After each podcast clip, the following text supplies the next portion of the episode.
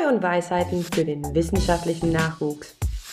Ein Podcast für alle, die wissen wollen, was man wissen sollte, um erfolgreich und langfristig in der Wissenschaft zu überleben, äh, zu arbeiten. Folge 10 mit Professor Dr. Dr. Markus Raab. Ich begrüße alle ZuhörerInnen und Interessierte an wissenschaftlichen Werdegängen zur zehnten Ausgabe Neu und Weisheiten für den wissenschaftlichen Nachwuchs.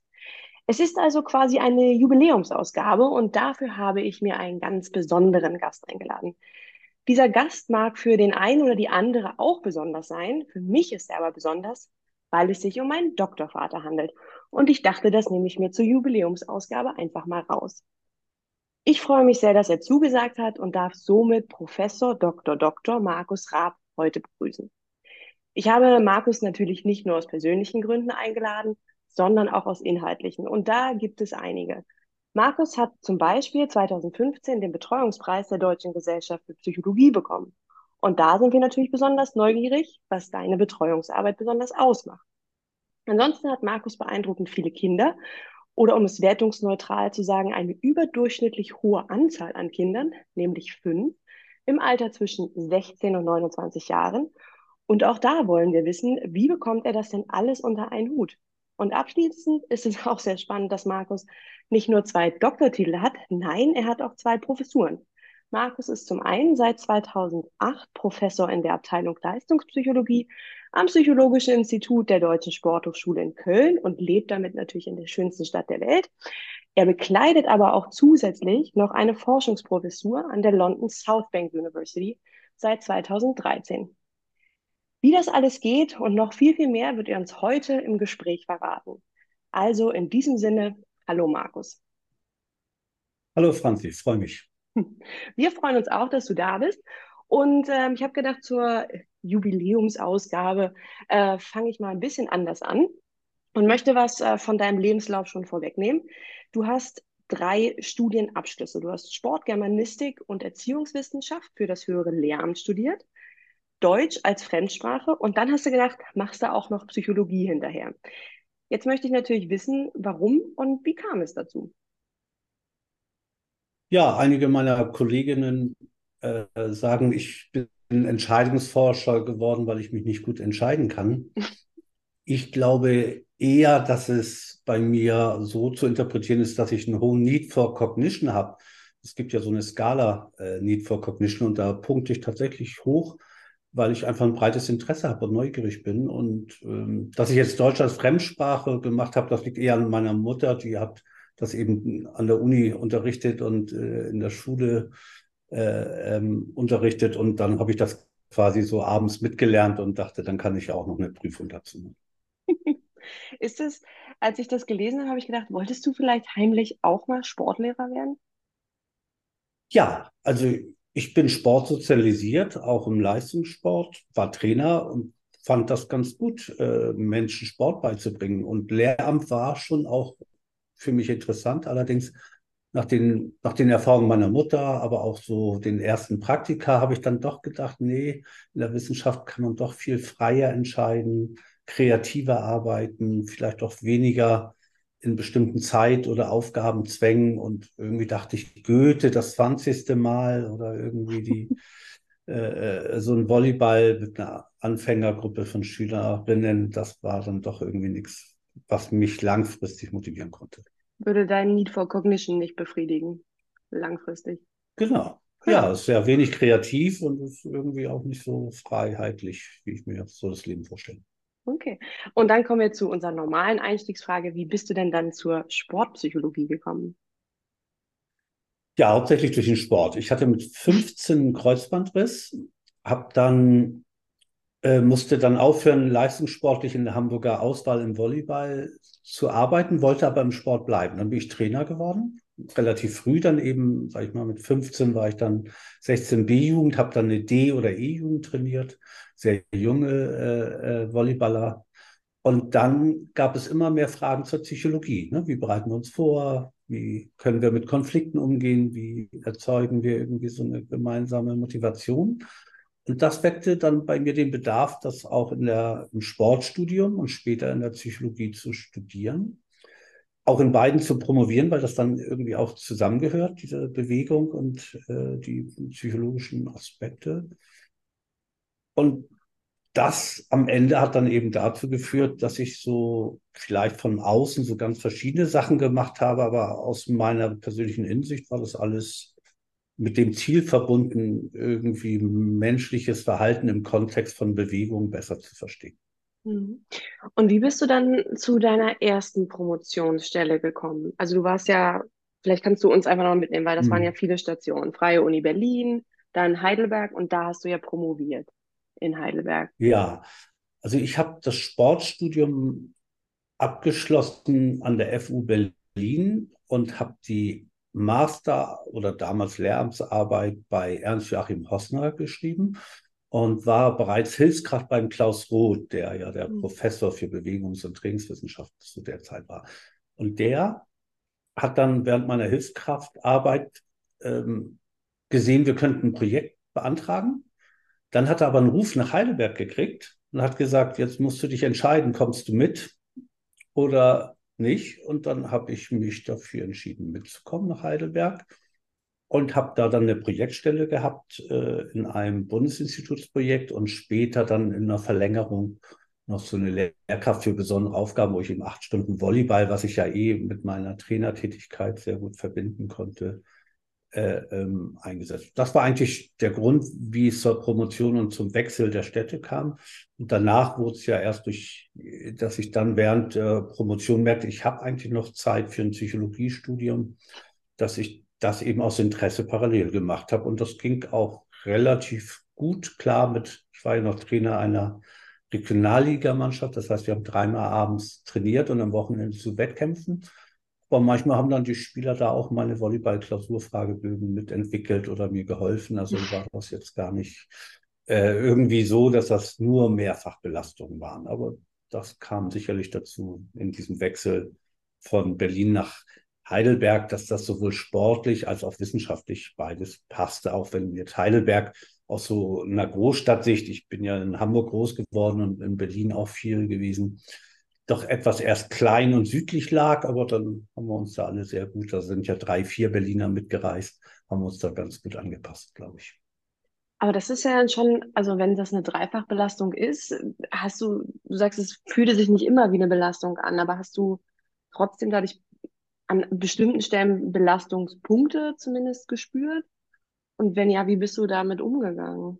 Ja, also das eine ist natürlich im Semester was schwieriger als außerhalb, wie bei allen, die so acht Stunden Lehre machen. Und das habe ich aber dadurch organisiert, dass ich zum Beispiel montags und dienstags immer von acht bis zwölf gelehrt habe, die vier Stunden. Und dann hatte ich ja nachmittags frei und die anderen Tage konnte ich dann eher in meine Exmente oder in das Psychologiestudium legen. Und das funktionierte dadurch gut. Es gab auch Schnittmengen, also was ich in der Psychologie gelernt habe, konnte ich an der Dissertation anwenden.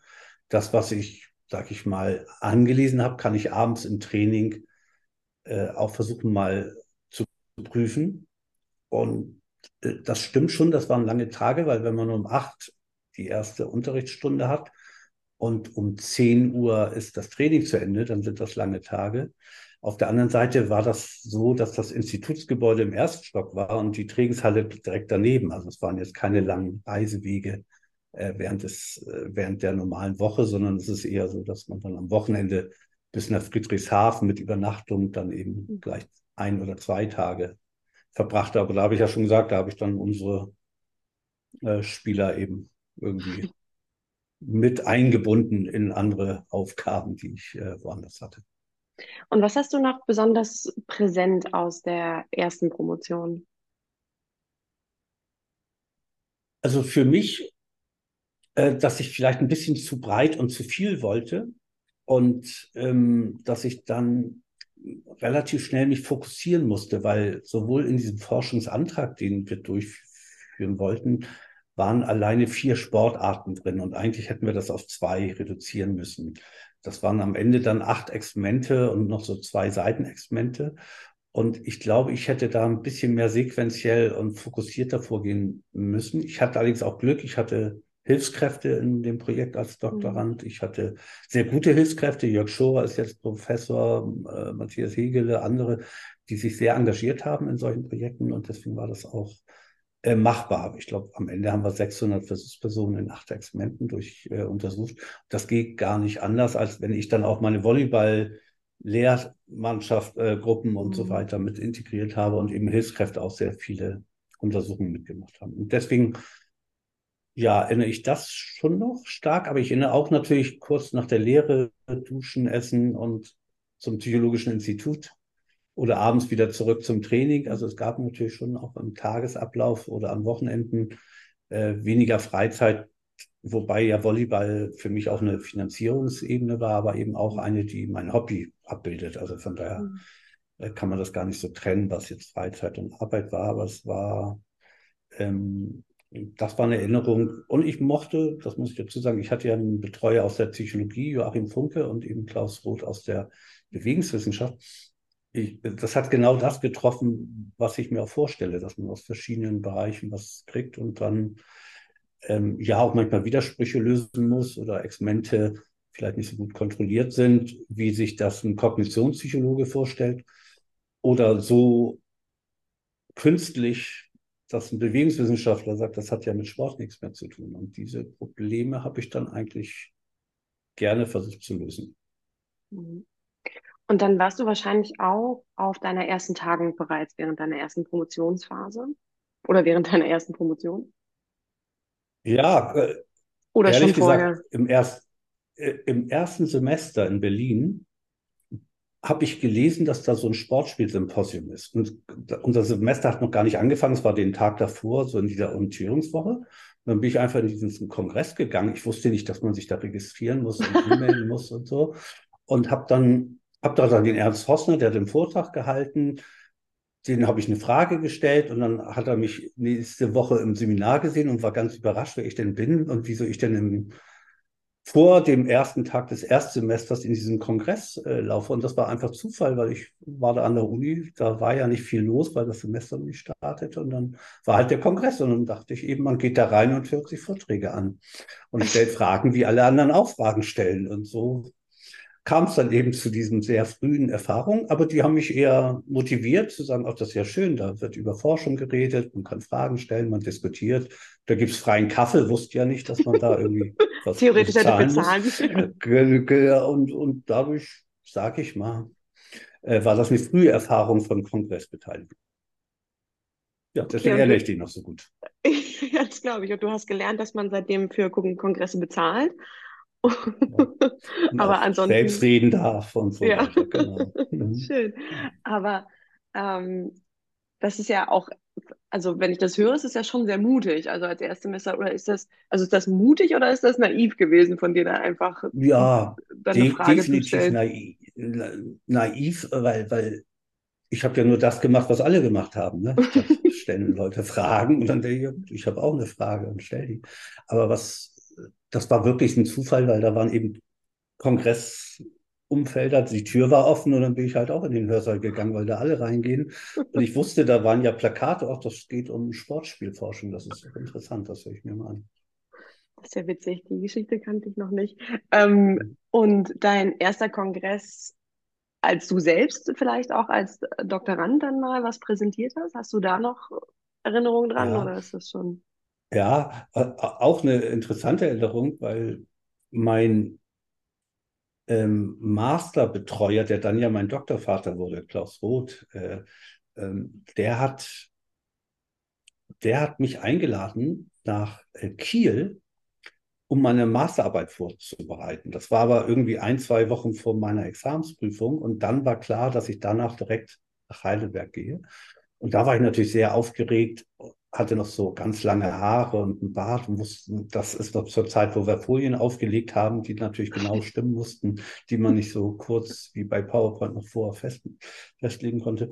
Und da, das fand ich spannend und ähm, hat mir dann aber auch gezeigt, ja, da stellen Leute Fragen und einiges kann ich beantworten, anderes nicht, dass das äh, interessant ist, darüber nachzudenken. Und, ja, und das war eigentlich ein guter Einstieg, wo mein dann der Klaus Roth, dann mein später Dok Doktorvater, mich schon früh integriert hat in solche Prozesse. Er war, glaube ich, auch Kommissionsleiter der DVS Sportspielsektion oder irgendwas. Also es gab da alleine schon durch dieses Rollenmodell natürlich ja. so Vorzüge oder Vorteile, das dann gleich aktivieren konnte, so ein Arbeitskreis und mich da eben mitnahm als Vortragender. Und hast du auch eine peinliche Erinnerung an irgendeine Tagung? Hast du mal irgendwas gemacht, wo du dachtest, upsi, außer nicht bezahlt, aber. Ja. naja, manchmal denke ich im Nachhinein, ja, die Frage war nicht sinnvoll oder so, aber hm, nee, ich glaube, einmal bei diesem Karl-Feige-Preis, da haben wir viel zu lange gefeiert und getrunken. das war ja so das zweite Jahr Promotion oder drittes. Das war sicherlich nicht so günstig, weil das nicht nur mir, sondern auch anderen auffiel, wie der Vortrag am nächsten Tag lief. ja, aber sonst eigentlich ist mir nicht so viel peinlich, befürchte ich. Okay. Ähm, und äh, dann hast du deine erste Promotion fertig gehabt. Äh, wie war denn die Promotionsatmosphäre? Vielleicht gehen wir darauf nochmal ein. Also du hast bei Rot promoviert. Mhm. Du hattest gesagt, es waren drei, vier Leute, die mitgekommen sind aus Berlin. Mhm. Wie, wie wurdest du da betreut? Wie war das für dich? Es war ja viel Lehrer auch, aber mhm. abgesehen davon. Ja. Ja, also wir hatten auch unser Montagskolloquium und danach essen gehen und hatten Diskussionen äh, in der Promotion, aber mein, meine direkte Betreuung war auch zum Beispiel von, den, von denen, die Habilitierten. Also ich saß im selben Raum wie Rainer Wollny, der jetzt in Halle ist, oder der Ernst Joachim Hossner, zwei Räume weiter. Und wenn ich Fragen habe, bin ich zu ihm gegangen, weil ich das Gefühl hatte, der konnte dazu was sagen. Und wir haben das auch gerne mal abends diskutiert. Wir waren ja beide Trainer derselben Regionalmannschaft. Also wir haben uns auch am Wochenende ja gesehen oder abends. Äh, deswegen gab es da eine besondere Verbindung. Ich glaube, nach, nach meiner Dissertation habe ich ihm auch das Buch Der Ernst des Lebens geschenkt. Und bislang habe ich auch noch keinen anderen Ernst, der für mich wichtiger war, kennengelernt, um klarzumachen, dass, das war eigentlich so mein Ansprechpartner, die, die, die habilitiert haben, die sozusagen Vorerfahrung hatten und mit denen ich das gemacht habe.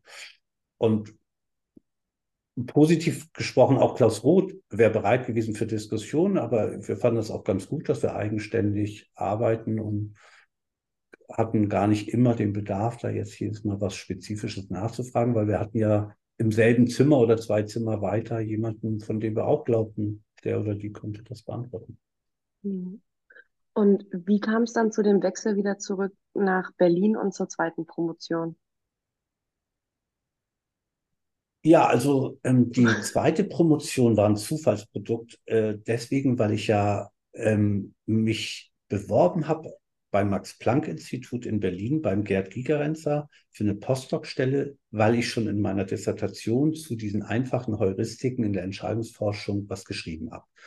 Und ich dachte, das wäre eigentlich super. Diejenigen, die dazu täglich forschen und die auch das Konzept entwickelt haben, äh, in den Arbeitsgruppen mich weiterzuentwickeln. Und dann war es der Zufall, dass ich da nach so einer, die machen ja eine ganze Woche Assessment, da muss man dann drei Tage Bücher lesen und irgendwelche Programmierungsaufgaben lösen. Fanden die plötzlich einfach Heuristiken im Sport mal interessant. Die hatten noch keinen aus dem Sport und dann haben sie mich dazu eingeladen. Und dann war mir klar, ich habe eine Zwei-Jahres-Postdoc-Stelle. Ich kann zwar nur forschen, ich hatte keine anderen Aufgaben, also ganz anders als davor in der Mehrbelastung hatte ich nur diese eine Aufgabe und habe gesagt, na gut, für eine Habilitation reichen zwei Jahre nicht. Ich könnte jetzt in der Zeit einfach in der Psychologie promovieren. Das MPIs dürfen ja nicht promovieren, deswegen musste man sich mit der Humboldt-Uni und dort dem, der Fakultät sozusagen einigen. Und da dann eben vom MPI der Ulrich Hoffrage, der ist jetzt äh, in Lausanne. Äh, damals hat er da schon habilitiert gehabt und fand das auch gut, natürlich Promovierende zu betreuen war dann mein MPI-Betreuer mit dem Gerd Gigerenzer, der das sozusagen formal absegnen musste. Und äh, an der Humboldt-Uni in die Kommission haben sie dann Tito und äh, Strang eingeladen, damit das eben an, an der Humboldt-Uni auch so abgewickelt wird. Und da ich eh noch Daten und Projekte hatte, die genau diese Integration von Kognitionspsychologie und Bewegungswissenschaft äh, behandelt haben, nämlich im Tischtennis, wie entscheidend Tischtennisspieler, ob sie nach links oder rechts schlagen, Vorhand oder Rückhand. Und wie machen Sie die Ausführung der Bewegung? Also Topspin, kurz, lang. Und das, das, dafür hatte ich schon Daten, auch kinematische Daten. Ich wusste, da brauche ich sehr lange, um die auszuwerten, ähm, dass ich das denen vorgeschlagen habe. Und da fanden beide Gruppen, MPI als auch äh, die Bewegungswissenschaft äh, in, und die Sportpsychologie in, an der Humboldt, fanden das eigentlich eine gute Integration von zwei theoretischen Richtungen und auch empirisch eine Dissertation würdig. Und dann habe ich gesagt, ja, dann bin ich in beiden Bereichen quasi qualifiziert, neben einem Studium auch in der Weiterqualifikation und dachte in den zwei Jahren, jetzt habe ich ja einmal promoviert, dann muss das ja schneller gehen. Das war, glaube ich, ein Fehlurteil, aber ähm, weil dann doch kinematische Daten wahnsinnig lange da brauchen zum Bearbeiten.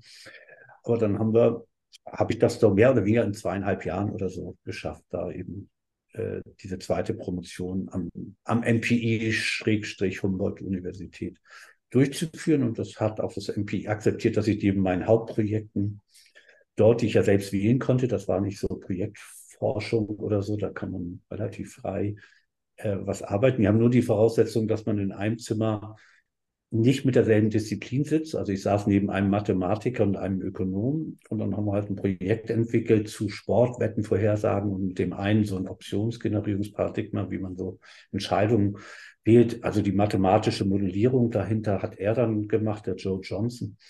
Und so kam das dann eben, dass wir dann alle unsere Interessen abgebildet haben und ich eben nicht extra Zeit haben musste für die zweite Promotion, sondern die eben Teil meines Jobs warst. Und man muss dazu sagen, MPI ist wirklich ja gar nichts anderes, außer zu forschen. In unseren Verträgen war auch erwartet, dass wir Samstag den ganzen Tag da sind und dass wir uns nur darum kümmern. Ne, Im Labor hatten wir Hilfen, das heißt, wir mussten jetzt auch nicht so viel organisieren äh, wie Versuchspersonen, Suche und Durchführung, sondern das ist, war da sehr stark unterstützt mit einer Hilfskraft.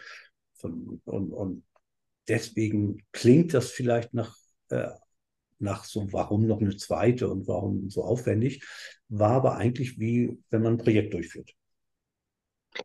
Da wäre meine Frage. Die ganze Tag ja. Zeit hat. Also da, da muss ich gleich nochmal ganz viel nachfragen, aber vielleicht erstmal die, die zweite Promotion als solches. Hast du denn das Gefühl, dass das notwendig war? Oder ist es einfach quasi so ein Beiwerk dann, also so ein, so ein Produkt nebenbei gewesen?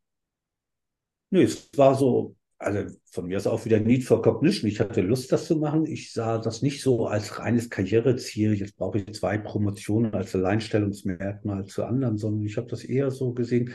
Ich hätte gern diese Ausbildung in der Psychologie abgeschlossen. Das ging aber nicht mit einer sechs Jahres Habilitationsstrategie oder Stelle, sondern da waren jetzt erstmal nur zwei.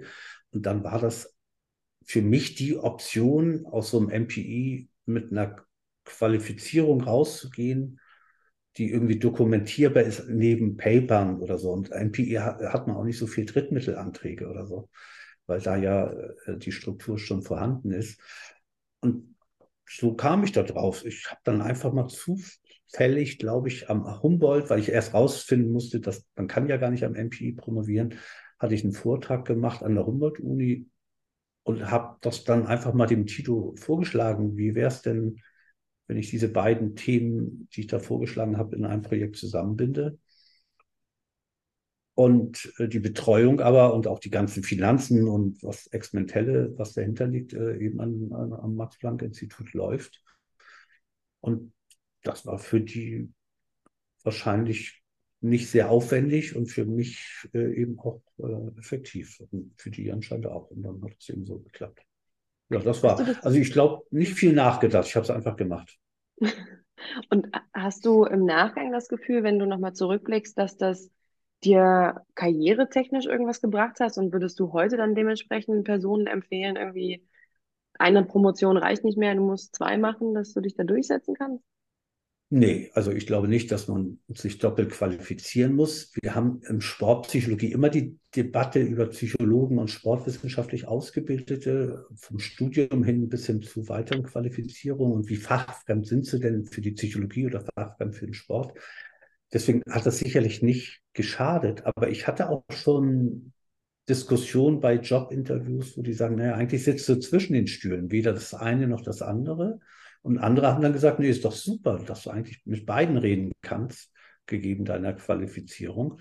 Aber das hätte man auch ohne, sage ich mal, so ein DIN A4-Blatt mit dem Titel machen können, sonst ginge ja auch durch den Nachweis, dass man da Publikationen, Drittmittel, Kooperationen, also das wäre durch viele andere Aspekte genauso möglich gewesen, sag ich mal. Deswegen wäre das jetzt keine Empfehlung für Nachwuchs. Man muss sich doppelt qualifizieren, aber man muss schon nachweisen, in so einem Fach wie Sportpsychologie, dass die Bewerberinnen irgendwie äh, die Integration hinkriegen. Mhm. Und, aber Schwerpunkte setzen, ist ja klar, weil sie aufgrund ihrer Ausbildung jetzt nicht gleich gut qualifiziert sind für alle psychologischen oder für alle Sport- oder bewegungswissenschaftlichen Aspekte der Aufgaben, die man so hat in der Sportpsychologie. Okay, ich glaube, das beruhigt jetzt den einen oder die andere vielleicht ein bisschen. dass du ja, uns nicht unbedingt gerne. erwarten würdest. ähm, aber jetzt nochmal zurück.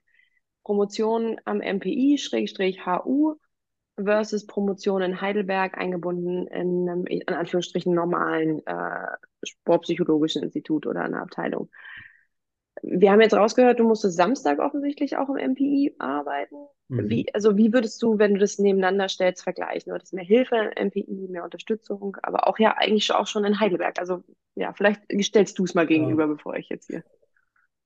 Ja, also, also bei in Heidelberg war es wirklich so, dass der Arbeitstag nicht eine Aufgabe ist, sondern mehrere Aufgaben an verschiedenen Orten. Ne? Morgens in die Sporthalle Sportstudierende unterrichten, nachmittags vielleicht ein Experiment durchführen oder auswerten oder in der Psychologie was machen, abends trainieren.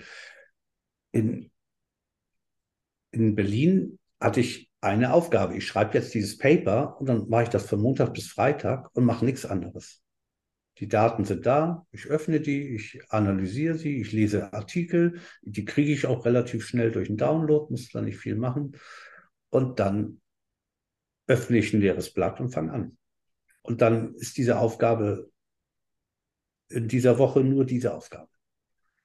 Klar gibt es auch mal E-Mails und andere Sachen, aber, aber äh, im Prinzip war das eine ganz andere Art von Arbeit, die auch aus meiner Sicht ja deswegen funktioniert das so gut, äh, sehr effektiv ist, äh, was, was die Produktion, aber auch ein bisschen einseitig. Ja, also dann eben äh, hat ja gar nicht so viel, man, zum Beispiel Studierende gibt es ja da gar nicht oder so, außer Hilfskräfte, die dann von den Unis kommen zum Arbeiten.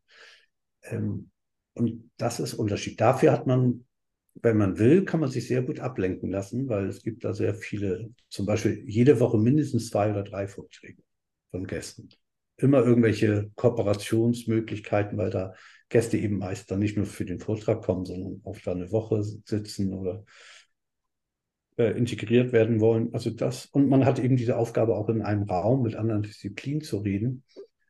Und da alle quasi ja gar nicht aus Berlin kamen, sondern von der ganzen Welt, äh, hatten die auch nicht so andere Aufgaben wie dann noch abends Sport, äh, äh, oder, oder Familie oder so, sondern es war relativ ähm, so eine Gruppe, die sich, die, die nicht auf die Zeit gucken musste, zumindest die meisten nicht. Und deswegen ähm, war die Atmosphäre auch ganz anders. Ne? Da kann auch mal eine Kaffeepause eineinhalb Stunden dauern, weil man eine Diskussion zu einem neuen Paper hatte.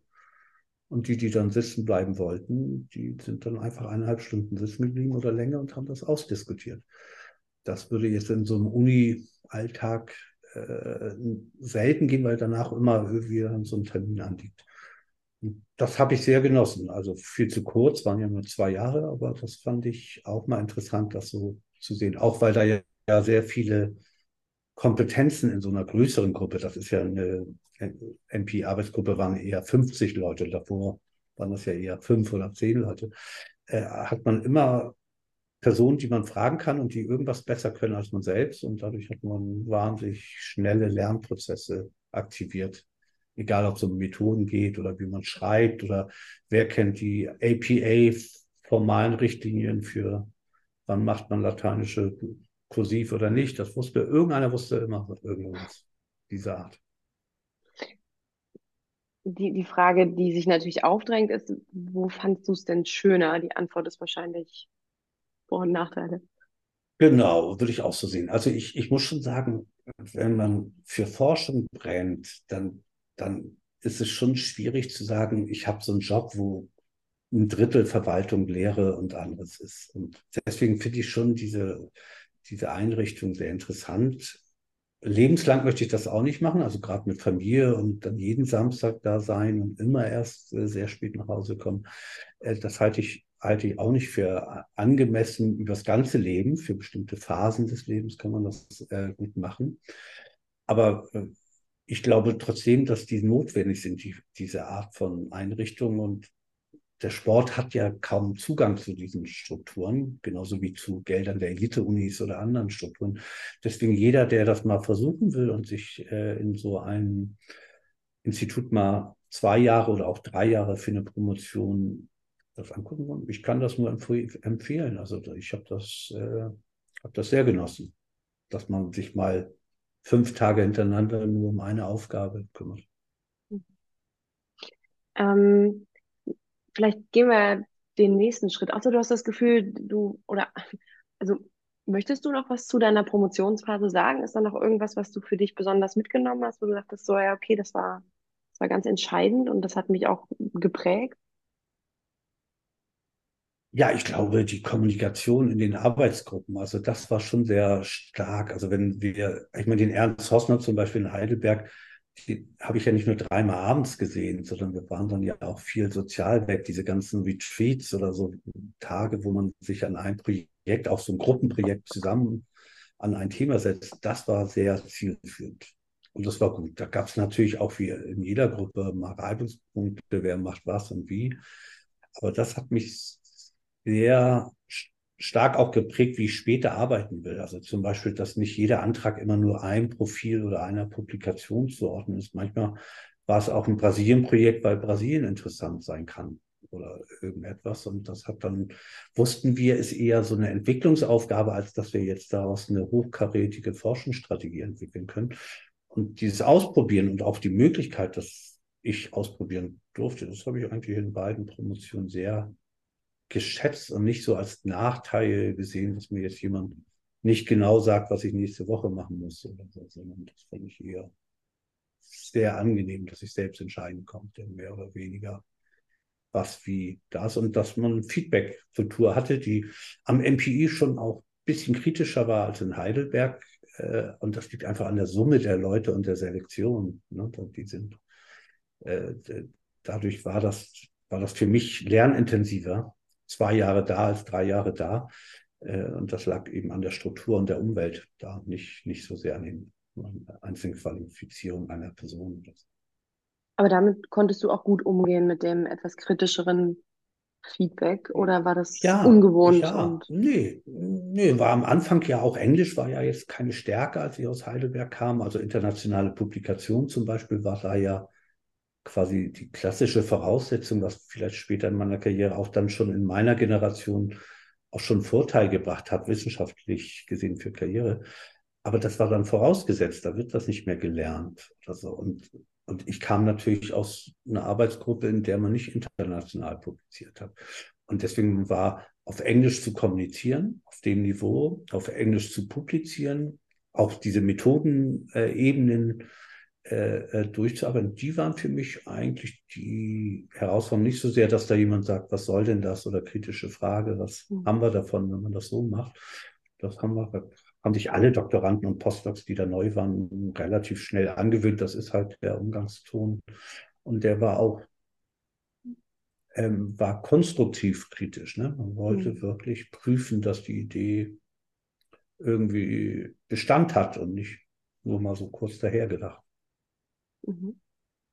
Und ich gehe mal davon aus, wenn du eine zweite Promotion ja dann auch getätigt hast, dass dir schon da irgendwie klar war, dass du vielleicht in der Wissenschaft bleiben möchtest. Kannst du dich noch erinnern an den Moment, wo du gedacht hast, okay, das fetzt total, wie bleibe ich hier? Ich muss irgendwie auf eine Professur? Ja, weiß nicht, ob es da so ein Event im Leben gab, wo ich das gedacht habe. Ich weiß nur, dass ich feststellte während des Lernstudiums, ich will nicht in die Schule und das, was ich da als Hilfskraft mache in diesen Projekten, äh, ist attraktiver. und selbst solche Erfahrungen wie im ersten Tag des ersten Semesters da in so einen Kongress zu laufen, äh, das fand ich einfach eine schöne Atmosphäre. Leute diskutieren über Sachen, die nicht feststehen und haben unterschiedliche Meinungen. Ähm, und das ist doch interessant rauszufinden, wer denn da jetzt, wie man da, da zu einer Lösung kommt. Und das war eigentlich schon in dem, im ersten Studium das Gefühl, dass ich das weitermachen will. Und, und man muss auch sagen, Hilfskraftjobs äh, haben auch sehr starken Einblick in Projekte, in Forschung, in Publikationen, in Abschlussberichte oder äh, irgendwas anderes, Vortragsvorbereitung äh, gegeben, dass ich ein Gefühl hatte, das kann Spaß bringen, dieser Job. Und da hattest du dann vielleicht das Gefühl, und wann kam diese bewusste Entscheidung, okay, ich setze jetzt wirklich äh, da drauf und bewerbe mich auf Professuren und will das, will das wirklich? Naja gut, das, das eine Problem ist, wenn man, das kennen ja alle in Postdoc-Phase, man hat ja meist sehr kurze Verträge. Das heißt, muss sich orientieren, geht Richtung Stellen, ich glaube, das BISP hatte mal eine Stelle ausgeschrieben zu der Zeit, auf der jetzt Gabi Neumann steht. Da gab es wie, damals gab es noch sogenannte C1-Stellen, sechs Jahre Habilitationsstellen. Da habe ich ein Angebot gehabt und äh, ich hätte auch Mittelbau oder eben Professoren. Wie immer, als Postdoc kriegt man jetzt ja nicht zig Einladungen auf solche Professorenstellen. Äh, Deswegen habe ich da ein bisschen breit gefächert, aber auch nicht zu breit. Ich erinnere mich noch, dass dann meine Frau sagte, also nach Leipzig, Sachsen geht es nicht. Wir wollen nicht, dass die Kinder die Sprache machen. Und dann waren bestimmte Sachen halt äh, aus, für mich äh, sozusagen ausgeschlossen, bestimmte äh, Aspekte, aber sonst äh, habe ich eigentlich gedacht, wenn ich da wirklich hin will und die Familie macht das mit, das wird ja immer vor der Bewerbung sozusagen, habe ich das durchgesprochen, ähm, dann bewerbe ich mich und wenn ich die Chance habe, da vorzutragen, trage ich vor. Und ich glaube, ich hatte in meinem Leben genau zweimal die Situation, wo ich mehrere Jobangebote hatte. Also einmal drei Rufe, das war zeitlich ein Zufallsprozess, das kann man ja nicht planen. Und einmal äh, mehrere von diesen Postdoc C1 und Bewerbungen. So, äh, im Rest des Lebens gab es gar keine Auswahl. Da hat mir mein Entscheidungsforschungswissen überhaupt nichts geholfen, weil ich ja nie mehr als eine Option hatte. Ich konnte nur entscheiden, ja, nein, aber ich konnte nicht sozusagen Zwischenhandlungen Möglichkeiten entscheiden äh, von Standorten oder so. Und, aber in den beiden hat es mir natürlich schon geholfen, die Entscheidung zu treffen. Aber deine, dein erster oder anders, deine erste Bewerbung auf eine Professur war, war die denn nach Flensburg direkt oder? Ja, gut, ich meine, Flensburg war ja schon die Juniorprofessur mit einem ganz normalen Verfahren. Das heißt, ich habe mich schon während der Postdoc-Phase auf diese Stelle bewerben müssen, weil mir ja klar war, nach zwei Jahren weiß ich ja nicht, ob das weitergeht irgendwo. Und ich hatte ja auch schon zu dem Zeitpunkt zwei Kinder, also mir mal klar, also ich bin auch irgendwie sozial verantwortlich eingebunden, äh, äh, das nicht ewig zu machen. Ich, ich hatte auch schon drei Monate Arbeitslosigkeit äh, nach der Promotion. Also ich wusste so ungefähr, wie die Randbedingungen sind, unter denen ich mich bewerben kann. Und das habe ich dann auch gemacht bei der Juniorprofessur, weil die aus meiner Sicht passte, äh, weil das ein bewegungswissenschaftliches Institut in der Fakultät mit Psychologie war, die auch so viele Bereiche hatten. Und plötzlich kam ich dahin, dann wollten sie aber einen empirischen Bildungsforscher, weil sie dachten, ich komme ja aus dem MPI für empirische Bildungsforschung. Ich habe naja, aber so Schuluntersuchungen mache ich wirklich nicht. Guckt euch meinen Lebenslauf an. Und ich sage euch ehrlich, ich werde das auch nur anteilig machen, äh, weil ich muss ja auch irgendwie mein Profil, wo ich was kann. Mann, dann haben die mich trotz Hausbewerber irgendwie eingestellt und dann haben die das akzeptiert, dass ich dann eben Drittmittel vom Bundesinstitut oder von anderen Drittmittelgebern hole, die sich um Leistungssport und nicht Schulsportforschung weil ich ja auch dann durch Bewegung und Psychologie auch zwei Vorlesungen abdecken kann in so kleinen mhm. Instituten. Äh, und das fanden die eben auch wichtig neben Forschungs Schwerpunkten oder so. Und ja, das war, und, und mit der Juniorprofessur, auch wenn die dann habilitationsadäquat nach drei Jahren entschieden wurde, ähm, musste man auch, obwohl das so ein, so ein Tenure-Track Verfahren, das war damals ja noch nicht ganz klar, wie die Juniorprofession. Ich war ja in der ersten Runde von den drei, vier Betöner und anderen, äh, die so eine Juniorprofessur im Sport hatten und auch die erste Runde in Deutschland über alle Fächer, weil dann wird das, das wird ja erst eingerichtet damals. Das heißt, keiner wusste so richtig, wie das läuft. Und mir haben sie eben gesagt, naja, der W3 oder damals C4-Professor hört ja auf äh, im fünften oder sechsten deines Jahres. Also sehen wir jetzt erstmal keine Probleme. Äh, selbst wenn so eine W1-Stelle wegfällt, ist da ja noch eine. Und dann äh, war nur völlig unklar, was sie daraus machen. Also muss ich mich dann bewerben? Wird die ausgeschrieben? Wird die von, muss ich mich auf einer W3 bewerben quasi oder C4? Das ist ja nicht so einfach aus einer W1. Ähm, aber irgendwie hatte ich diesem Rektor, habe ich vertraut. Der hat gesagt, das kriegen wir hin, wenn die Ziele erreicht sind und gleichzeitig ähm, ich das mal. Und dann war es auch in der Tat ja so, dass die mir ähm, neben dem Kölner Ruf und dem Potsdamer Ruf gleichzeitig dann eine W3 in Flensburg angeboten haben. Mit dem Argument, da können wir von W1 auf W3 springen und müssen die nicht ausschreiben, weil ja eben zwei weitere Rufe vorlagen. Und davon mhm. einer eben auch W3. Und ja gut, das kann man nicht planen. Man weiß ja nicht in fünf Jahren, welche Ausschreibungen, in welcher Art, dass die auch passen könnten mhm. oder wie gut die Leistung ist. Deswegen ist das einfach zufällig passiert. Mhm. Ich, ich muss noch mal einen Schritt zurück, weil du das so nebenbei erwähnt hast ähm, und ich das tatsächlich ganz interessant finde, dass du sagtest, du hattest auch mal drei Monate Arbeitslosigkeit. Also, ja, weil ich mir vorstelle, das macht ganz schön was mit einem, oder? Also, ja, also ich hatte, ich hatte mir schon überlegt, ähm, wie wir das länger machen müssten. Ne? Also ähm, ich glaube, damals gab es ja auch noch nicht diese Situation wie Elternzeit und diese anderen äh, Hartz IV oder anderen Sachen, sondern ich habe mich einfach arbeitslos gemeldet nach Ende des Vertrages. Und äh, da waren eben die anderen Bewerbungsverfahren noch nicht abgeschlossen. Und dann war das nicht so schlimm für mich, muss man dazu sagen, weil ich ja noch Volleyballtrainer habe. Und Regionalliga verdient man ja auch noch ein bisschen Geld. Ähm, das heißt, ich habe mir nicht so richtig Sorgen gemacht, aber ich habe schon gemerkt, naja, mit so einem Trainergehalt äh, und im Sport kann man ja auch schnell mal aufgeben nach einer Saison oder auch in einer Saison. Ähm, äh, das geht nicht lange gut. Ich muss schon weiter forschen und hatte glücklicherweise, dadurch, dass ich ja sowohl bei den Biopsychologen und Kognitionspsychologen in der Psychologie dann sage, ja, dann machst du hier noch Lehre, machst du hier noch irgendwie sowas im Projekt, hatte ich eigentlich nicht die Befürchtung, dass nach diesen drei Monaten ich nicht wenigstens so Zwischenlösungen finde vor Ort.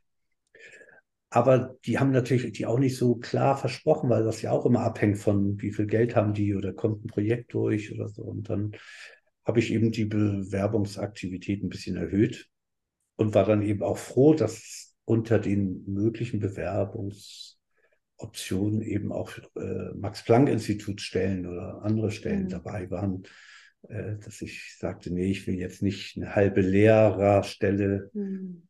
annehmen, nur damit ich finanzieren kann und dann vielleicht mit der anderen Hälfte der Zeit noch irgendwie forsche, aber ohne Anbindung ist das ja auch schwer.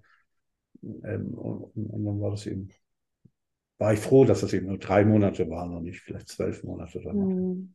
Ja, das kann ich mir, kann ich mir gut vorstellen. Und dann hattest du, oder vielleicht kannst du uns noch ein bisschen was zu den Bewerbungsverfahren erzählen. Also wie waren die denn für dich, wenn du sagst, du hattest dann drei Rufe, Köln, Potsdam, Flensburg gleichzeitig? Vielleicht kannst du mhm. noch mal sagen, waren da irgendwie Unterschiede in den Bewerbungsverfahren? Woran erinnerst du dich noch gut und was könntest du dem Nachwuchs gegebenenfalls mitgeben?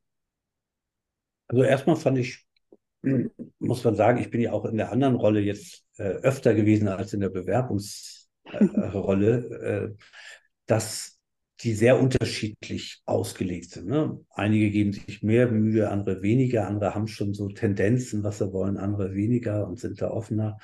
Und ich hatte aus meiner Sicht immer den Bedarf natürlich, mich sehr gut vorzubereiten. Aber ich musste auch erst lernen, was denn angemessene Antworten auf bestimmte Fragen sind oder wie man sich vorbereitet, damit man Antworten geben kann auf bestimmte Fragen, damit man nicht so allgemein Sätze sagt, sondern sehr spezifisch Informationen zu den Hochschulentwicklungsplan oder dem Landesplan oder den Ideen des, der Fakultät oder des Instituts mit allen Namen, mit allen Forschungspublikationen, die da vielleicht irgendwo eine Verbindung haben und aber auch nicht so frei, alles ist möglich, sondern schon mit so einer Idee, was, wenn ich komme, was bringe ich dem Institut und nicht so sehr, was will ich.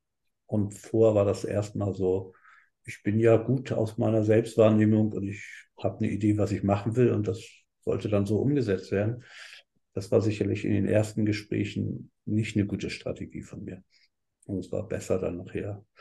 Und es gab auch Verfahren, wo man längere Zeit hatte, also wo man auch noch Führung hatte und auch natürlich Forschungs- und Lehrvorträge hatte und so ein bisschen mehr Eindruck hatte, auch durch Übernachtung und äh, andere Bewerber, mit denen man dann, Bewerberinnen, mit denen man dann vielleicht auch gesprochen hat, davor oder danach. Manchmal war sogar einer während meines Vortrags dabei, das war ungewöhnlich. Oh. Ähm, aber, aber es gab auch Kommissionen, wo man den Eindruck hat, hier wird was anderes gewünscht und gewollt, aus welchen Gründen auch immer. Und dann war, war das Gespräch auch kürzer und alle haben das auch akzeptiert, dass das eben äh, keine Passung ist, ja, obwohl natürlich der Bewerber immer erstmal versucht, eine Passung herzustellen und will ja dahin.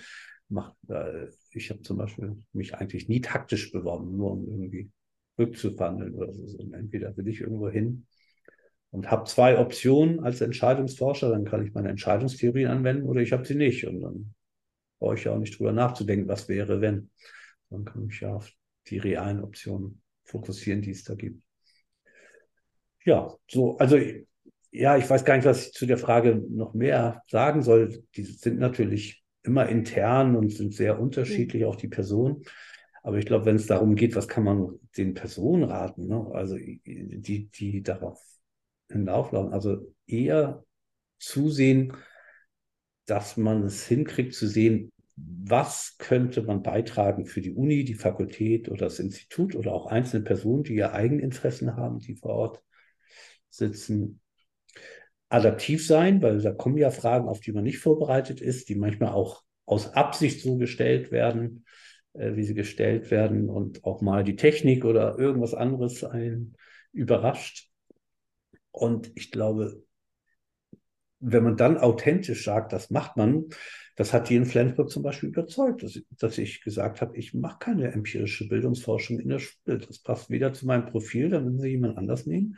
Aber ich verspreche Ihnen diese zwei Punkte. Da habe ich, kann ich mhm. Drittmittel, Doktoranden, Publikationen generieren, die Sie ja in die Zielformulierung für eine Juniorprofessur reinschreiben. Und das war, glaube ich, besser, als wenn ich gesagt hätte, ich mache das und mache es nachher nicht. Dann hätten wir spätestens mhm. in der Zwischenevaluation ein Riesenproblem gehabt. Mhm.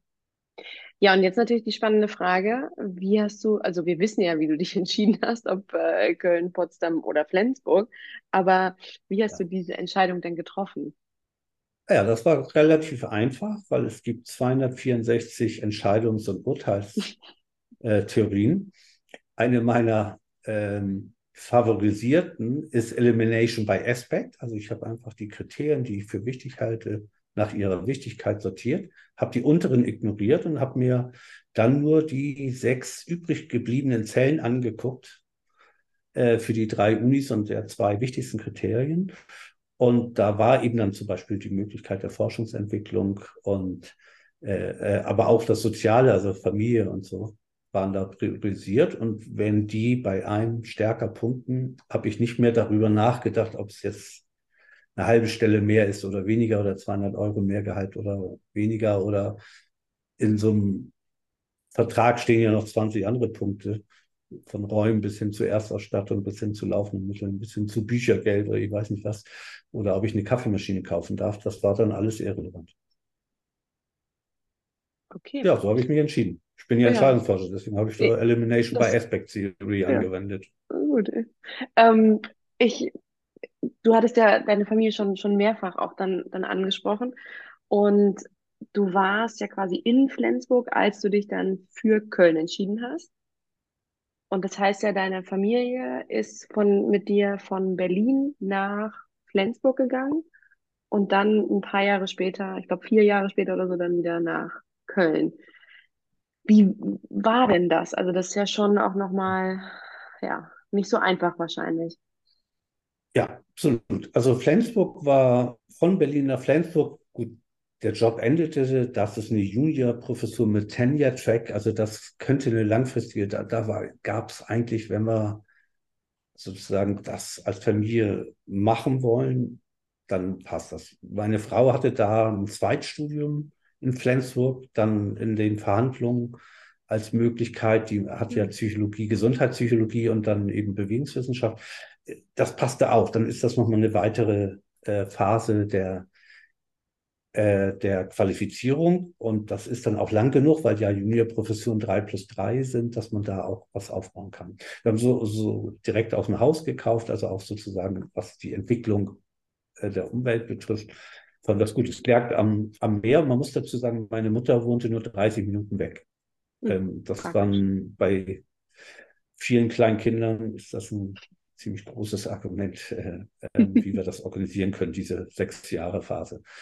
Und deswegen war das äh, kein Problem. Ich glaube, die schwierige Entscheidung war Potsdam, Köln oder in Flensburg bleiben.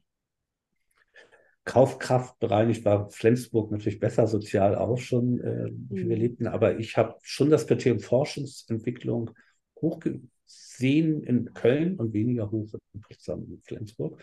Und, ähm, und man muss dazu sagen, klar, meine älteste Tochter ähm, hat natürlich vier Unis gesehen und auch mit mir Prüfungen gemacht äh, als Beisitzerin äh, als äh, noch nicht selbst sprechen konnte. Aber, aber ähm, die hat natürlich schon eine höhere Liste. Die Jungs sind ja in Flensburg geboren, die beiden, und sind dann mit zum ersten Mal gewechselt. Aber die mittlere Tochter, klar, Berlin geboren, dann nach Flensburg, dann nach Köln. Er hat dann auch drei Unis kennengelernt und zwei, äh, und zwei Wechsel, drei Städte. Aber die waren noch relativ jung. Das Schwierige war für die eher diese Schul- und Sport oder Reiten, Musik, sonst was, mhm. äh, Bindung, äh, die, die waren schwieriger. Aber da wir beide, also ich die Juniorprofessur abgeschlossen hatte, meine Frau hat das Zweitstudium abgeschlossen, war für uns das ein guter Zeitpunkt, auch mal zu sagen, wo wollen wir denn jetzt äh, leben. Und viel unserer Familie ist auch im Allgäu, also von Flensburg zehn Stunden weg, von Köln nur noch sechs Stunden weg. Ähm, also das war auch nochmal ein Argument, äh, ähm, sozusagen lokal in die Mitte. Und wir hatten ja noch Berlin. Also Berlin geht von, von Flensburg auch, aber das waren, also diese Kombination führte eben dazu, dass wir eigentlich Köln, was den Standort, also Sporthochschule und psychologisches Institut innerhalb einer Sportumwelt, das ist einmalig in Deutschland und passt zu meiner Profilierung stärker als jetzt andere Standorte, war für mich klar, dass das ist die Chance, das machen wir oder wenn wir es nicht machen, sind wir zufrieden mit den anderen beiden Entscheidungen, die mhm. möglich gewesen wären. Ja, und so kam es dazu. Und ich hatte mich noch, glaube ich, ich war noch Listenplatz 2 in Regensburg, hatte noch ein, zwei Bewerbungen, wo ich aber dann nicht irgendwie ähm, gelistet war oder nicht eingeladen war. Also das waren die drei Optionen und dass die überhaupt zeitlich in Verhandlungen laufen, das war auch ein Zufallsprozess. Also das ist ja auch nicht planbar. Man weiß, wie lange Kommission oder wer auch immer Zeit braucht für irgendeine Entscheidung und oder ob da doch wieder erst mit einem verhandelt wird und der zweite braucht dann noch länger und man ist selbst nur Dritter oder Zweiter. Also das war einfach, deswegen glaube ich, passiert das auch nicht sehr oft. Äh, und deswegen hat man gar nicht so viele Lebensentscheidungen, wo man denn wie arbeiten will, wenn man in der Forschung so flexibel ist, dass man eben nicht nur sagt regional ne? oder nur Deutschland. Ich hätte theoretisch einmal auch nach Michigan gehen können oder so. Äh, und da habe ich auch gesagt, hm, nee, das ist familiär nicht angemessen gegeben. Eltern, Großeltern, Familie und so. Auch wenn das für mich vielleicht wissenschaftlich attraktiv gewesen wäre, haben wir dann das genauso ausgeschlossen wie irgendeinen bestimmten Dialekt, den, den meine Frau bei ihren Kindern nicht haben will. Und, und dann, mhm. und dann, ja gut, dann bewerben uns, bewerbe ich mich da gar nicht erst. Macht keinen Sinn. Mhm. Ja, so war das. Also ich glaube, und, es war ja. nicht so geplant, wie sich das vielleicht auf so einem Lebenslauf an, anschauen mag. Also, es war einfach Zufallsprozesse, einige davon. Ja. Und äh, weil du es auch gesagt hattest, äh, dass die Nähe zur Oma natürlich besonders praktisch war in Flensburg. Ähm, wie habt ihr das denn und deine Frau dann auch fertig war mit ihrem Zweitstudium, wahrscheinlich dann auch irgendwie als ihr nicht beruflich tätig war, das war dann schon Ja. nochmal eine größere. Und ihr hattet ja dann auch mehr als zwei Kinder zu dem Zeitpunkt. Wie habt ihr Ja. das dann ge geregelt? Und du hast einen neuen Job, also du bist nicht nur Juniorprofessor, du bist, hast dann eine volle Ja. Professur. Ja, das stimmt. Also das, die erste Entscheidung haben wir, haben wir so gefällt. Äh, Die erste halbe Jahr lasse ich mich vertreten in Köln. Also ich habe sozusagen den Job angenommen und mit dem Job habe ich mich gleich vertreten lassen für ein halbes Jahr und habe einen unserer Mitarbeiter aus Flensburg da hingeschickt, der dann schon mal die Labore aufbaut, die Räume aufbaut und die Lehre vorbereitet, so dass wenn ich komme, ich quasi so einen Rechner anmache, die Labore funktionieren und meine Lehre anteilig vorbereitet ist. Das war der erste Plan. Damit habe ich nicht so eine hohe Last, wie man sie sonst hätte, wenn man einsteigt. Die zweite Entscheidung, die wir getroffen haben, ist, dass ich das erste halbe Jahr nach diesem halben Jahr Vertretung auch noch pendle, damit wir ein Haus bauen können Köln. So dass wir ein Jahr Mhm. Hausbau und Planung haben, so dass wir quasi mit Schulwechsel in ein Haus ziehen, wo daneben die Schulen sind, die Infrastruktur und wir das nicht aufbauen müssen. Und ich, wenn ich jetzt hier im Pendeln alleine war in Köln, natürlich abends auch die Kapazität hatte, ins Haus zu gucken oder mit den Architekten zu sprechen Mhm. oder Handwerkern. Und dadurch haben wir eigentlich in einem Jahr sowohl die familiäre, soziale als auch die wissenschaftliche so vorbereitet, dass ich tatsächlich hier ins Arbeitszimmer kam und meine E-Mails funktionierten, Server, Mhm. Labor stand, die Geräte waren eingestellt. Wir haben sogar schon die Person eingestellt zum 1.4., als ich zum 1.4. anfang. Die haben wir vorher schon eingestellt. Das heißt, eigentlich war das Team schon da und auch die Arbeitsmöglichkeiten wissenschaftlich als auch in der Lehre. Und gleichzeitig war schon sozusagen das familiäre Nest vorhanden, was das Haus betrifft und Schule und Verbindung. Und in Köln ist es auch nicht so schwer. Also die Nachbarn mit Karneval und so, also die soziale Integration war quasi fünfmal Grillen in der ersten Woche oder so. Also das war jetzt nicht sehr, sehr schwierig in diesem Standort. Aber da, so einen Mitarbeiter braucht man natürlich auch erstmal, der Ja, vorgeht und alles vorbereitet. Das ist ja, natürlich ja, wirklich ja, Gold wert. das Ja. stimmt. Bin ich immer noch dankbar. Jörn Köppen heißt er. Ja, genau, der Jörn. Ähm, und vielleicht nochmal auf deinen, oder was hat sich bei deinem Job dann noch geändert, als du von der Juniorprofessur auf die volle bist? Gab es da große Unterschiede oder war das eigentlich same difference? Naja, also Ja, also ich würde sagen, ein großer Unterschied war schon, dass die Gruppengröße und der Verantwortungsbereich größer waren. Ne, in der Juniorprofessur hatte ich ja vier Stunden Lehre am Anfang, dann ein bisschen erhöht. Da hatte ich neun, musste ich auch neu aufbauen. Studiendirektor, Programmentwicklung, so einen internationalen Psychologie, der fing noch nicht sofort an, aber das war schon in Planung, dass wir uns da bewegen wollen und müssen. Äh, wir hatten klar Laboraufbau und viel mehr Erstausstattung und Personalgelder. Und wir hatten ja auch Mitarbeiter, die, sage ich mal, so alt sind wie ich und integriert sind, weil das schon Dauerstellen sind aus der, aus der Struktur des Instituts. Oder das Institut musste sich ja neu bilden. Ich glaube, der Jens Kleinert kam auch erst ein bis zwei Jahre vor mir wieder nach Köln. Äh, Also deswegen war das deutlich aufwendiger, äh, dass ich mehr, weniger über meine eigene Forschung nachdenken konnte, als über, wie organisieren wir Wissenschaft an sich. Trotzdem habe ich immer das Prinzip, so 80 Prozent ist Forschung, 10 Prozent ist Lehre und 10 Prozent ist Verwaltung.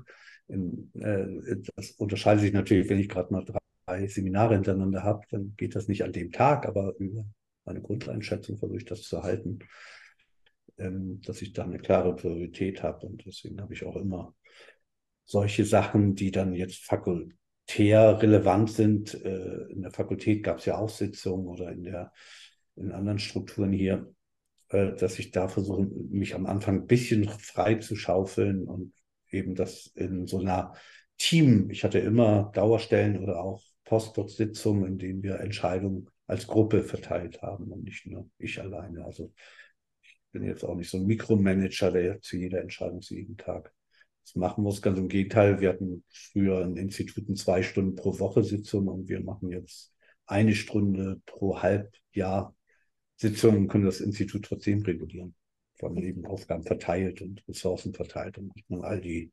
üblichen Diskussionspunkte gar nicht mehr. Ähm, und dann hast du aber gedacht, das reicht mir immer noch nicht. Ich äh, im Sinne deines, weiß ich nicht, Need for Cognition, äh, hast du gesagt, zweite Professur in London. Wie, wie kam es denn dazu?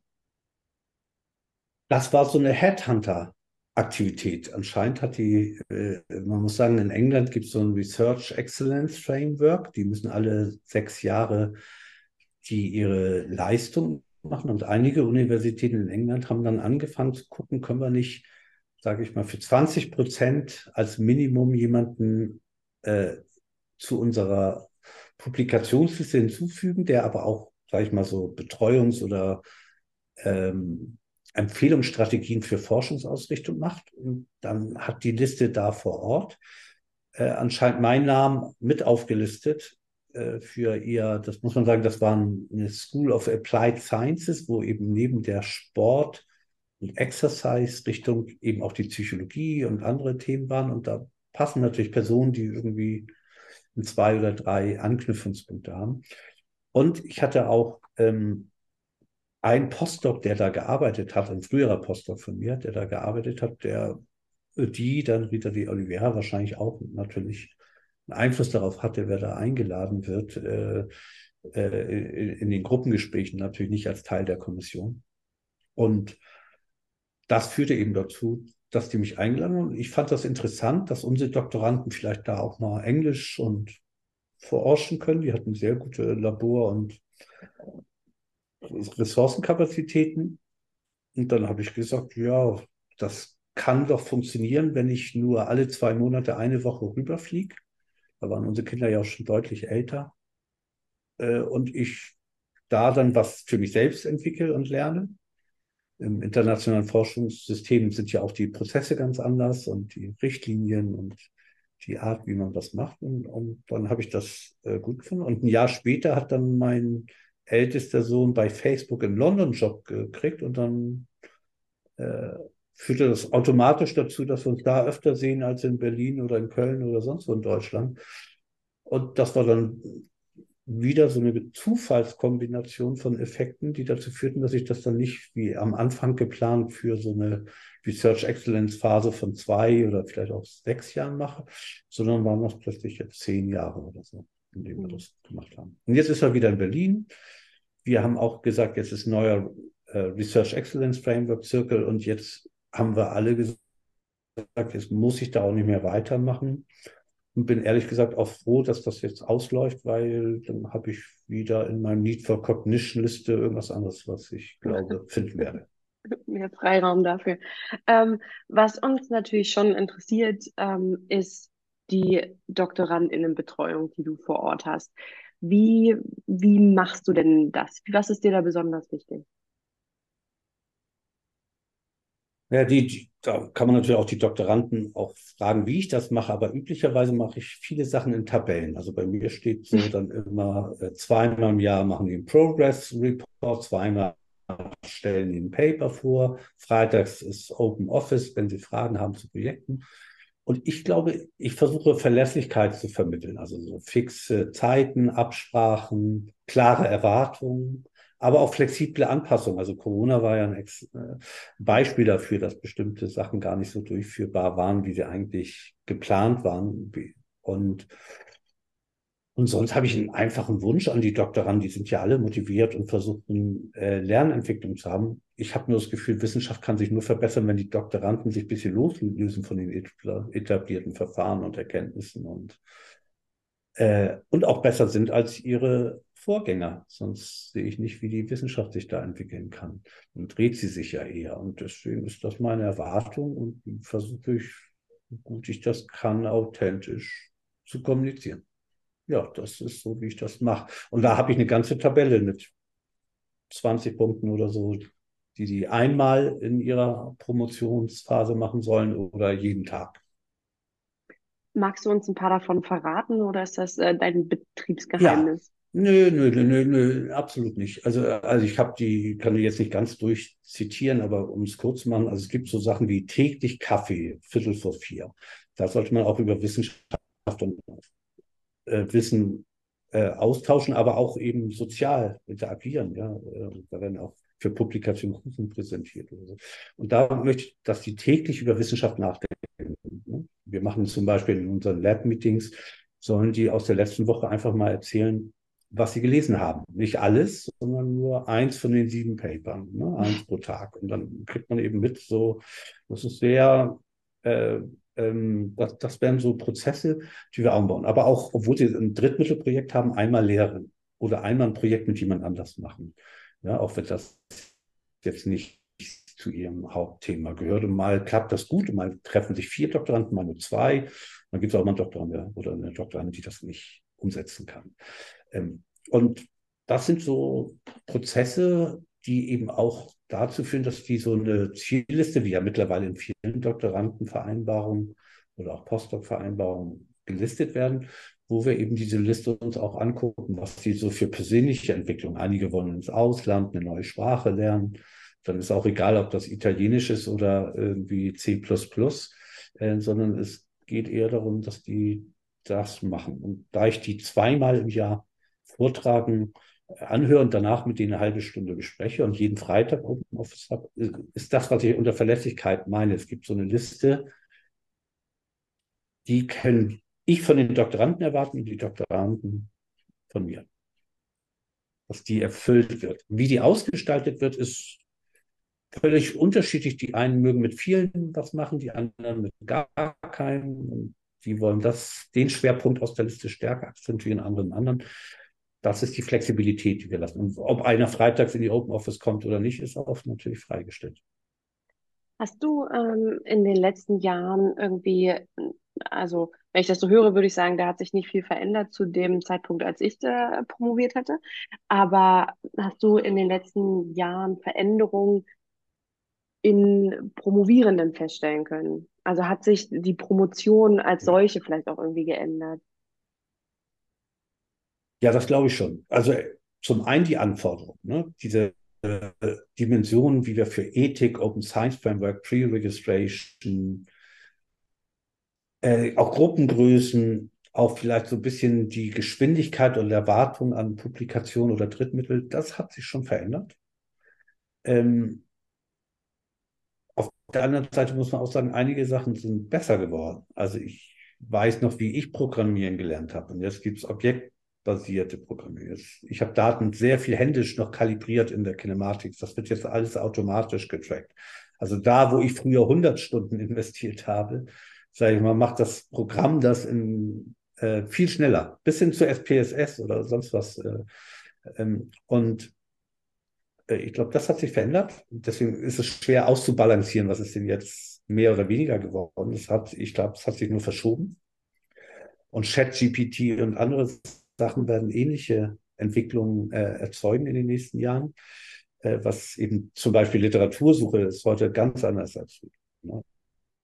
aber jetzt in den letzten zehn Jahren nicht so stark verändert wie jetzt sowas wie ChatGPT, das jetzt in den nächsten Jahren vielleicht stärkeren Einfluss nimmt oder bestimmte Arten, wie wir jetzt markerlos Kinematik messen. Das war früher eine Heidenarbeit pro Stunde, eine Stunde pro Person allein das Ankleben oder viele andere Sachen äh, oder automatisches Tracking statt manuell jedes Video durchklicken und so. Also da gibt es schon Veränderungen. Ich glaube auch von den Doktoranden selbst gibt es Veränderungen. Also diese äh, Life-Work-Balance Diskussion, die Möglichkeiten, zum Beispiel Elternzeiten, Verlängerung von Verträgen, das hat man jetzt durch Corona ja auch, und aber auch, sage ich mal, die ähm, auf, aus meiner Sicht eine sehr gute selbstbewusste Erwartung daran, was die Uni einem bieten muss in dieser Phase und was man auch selbst verdienen möchte. Ne, die Diskussion über halbe Stellen, dann waren es 65 Prozent bei der DFG, dann waren es 75 Prozent jetzt bei der DFG für Doktoranden. Das hat äh, auch viel bewegt bis hin zu Ich bin Hanna und vielen anderen Diskussionen. Und die haben alle auch eine ganze Reihe von Vorteilen, zum Beispiel, dass ein Doktorand nicht 50 Prozent, sondern 75 Prozent kriegt. Aber da ich selbst bei der DFG auch in Panels bin, heißt das eben auch, dass da eine Anzahl von Projekten mehr abgelehnt wird, weil das Geld hat sich nicht verändert, weil das so ein zehn Jahres DFG-Budget und abhängig von den drei Prozent Bruttosozialproduktumfang ist. Deswegen hat das nicht alles immer nur Vorteile, sondern auch bestimmte Konsequenzen. Und die haben erzeugen schon auch eine andere Art des Umgangs. Wir haben jetzt auch größere Gruppen. Früher waren die viel kleiner. äh, durch Drittmittel oder andere äh, ähm, äh, Projekte, nicht nur in einzelnen Arbeitsgruppen, sondern auch früher gab es so zwei, drei Gruppen in der Bewegungswissenschaft, zwei, drei große Gruppen in der Sportbiologie. Jetzt haben wir viel mehr davon in diesen Bereichen. Ähm, und das verändert natürlich auch so, sage ich mal, die, den, den Arbeitsmarkt und die Art, was man können muss und wie man sich vergleicht zu anderen.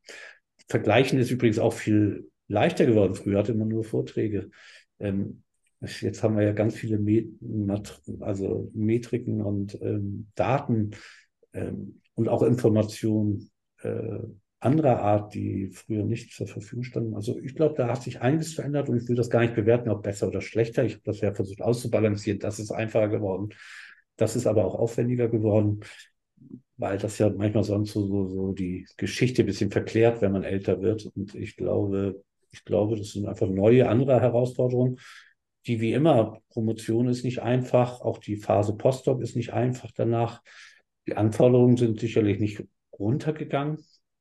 Äh, deswegen muss man, wir sagen in der Psychologie auch nicht, das ist irgendein Problem, sondern das, diese Herausforderung muss man sich stellen können und wollen. Auch für lange Zeit. Okay, dann gehe ich auch davon aus, die Frage, ob du lieber heute promovieren wollen würdest oder doch zufrieden bist, dass du es damals gemacht hast, möchtest du dich dann auch nicht festlegen. Ja.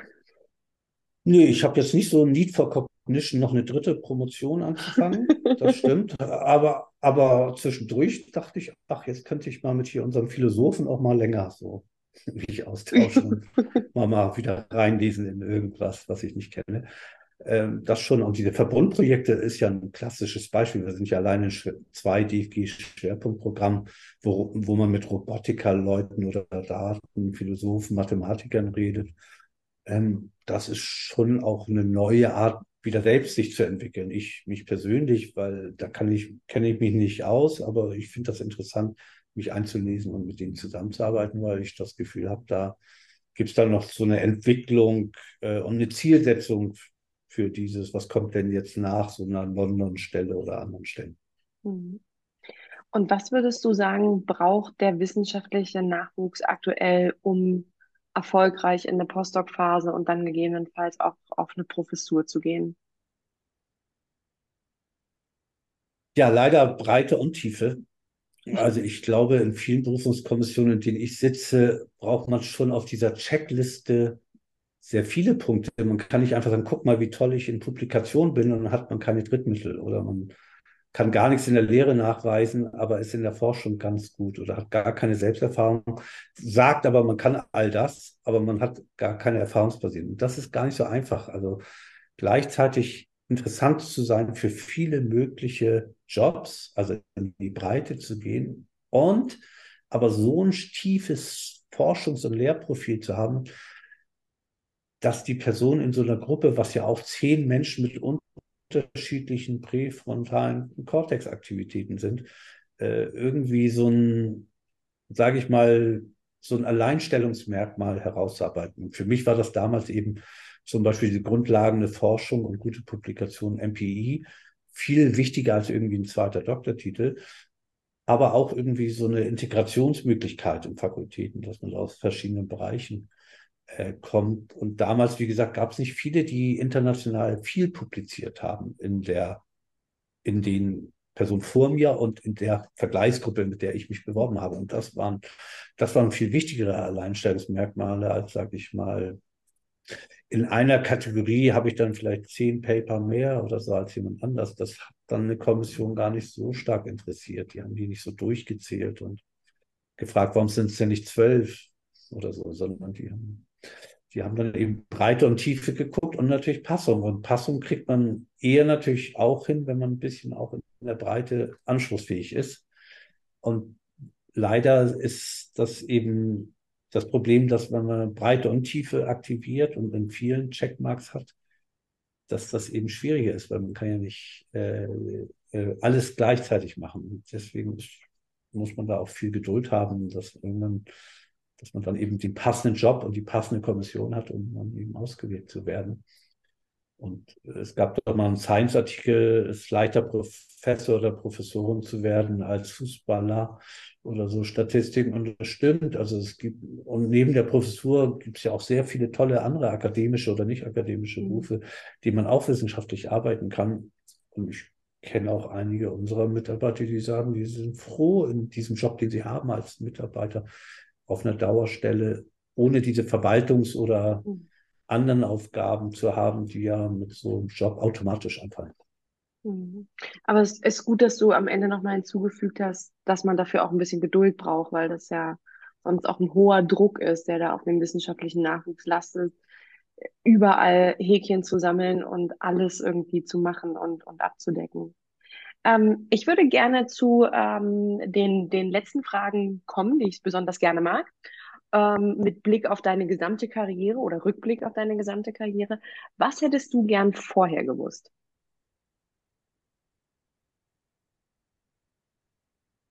Vorher gewusst. Also auf jeden Fall hätte ich gern gewusst, dass es am Ende alles gut wird. Das hätte mich sehr beruhigt, ähm, weil doch unabhängig jetzt von drei Monaten Arbeitslosigkeit oder wird man da eingeladen oder kann man den Job machen, äh, war das sicherlich was, äh, was ich äh, oft natürlich gedacht habe in diesen Phasen, wo man noch ein Jahr Vertrag hat oder einen halben oder so. Ähm, ja, das, das ist sicherlich was, was ich gerne vorgewusst hätte. Ich überlege noch, eigentlich lebe ich das Leben so, wie es kommt. Also ich bin gar nicht so ein also ich plane sehr gerne und bin auch sehr strukturiert, was so, Aufgabenumsetzung betrifft. Aber was das betrifft, bin ich sehr sozialisiert, dass ich mit Unsicherheit umgehen muss. Das muss ich lernen, genau wie der Nachwuchs. Und, und deswegen ähm, habe ich das nicht. Was ich vielleicht noch gerne gewusst hätte vorher, ist, dass ich im Beruf später auch viele Sachen mache, die ich, für die ich weder trainiert wurde, noch Fähigkeiten habe, noch eigentlich mag. Ähm, und ähm, da hätte ich mir vielleicht vorher so ein bisschen mehr aneignen können in den Phasen, wo ich mehr Zeit hatte für solche Aufgaben, weil jetzt muss ich sie machen, ist gar keine freie Wahl mehr.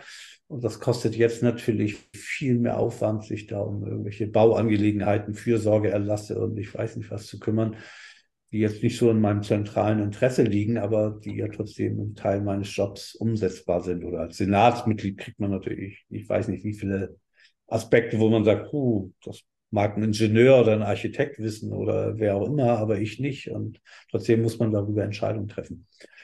Und das hätte ich gern vorgewusst, dann hätte ich vielleicht trotzdem den Beruf gewählt, aber ich hätte mich anders vorbereitet. Mhm. Was würdest du immer wieder so tun und was vielleicht nicht?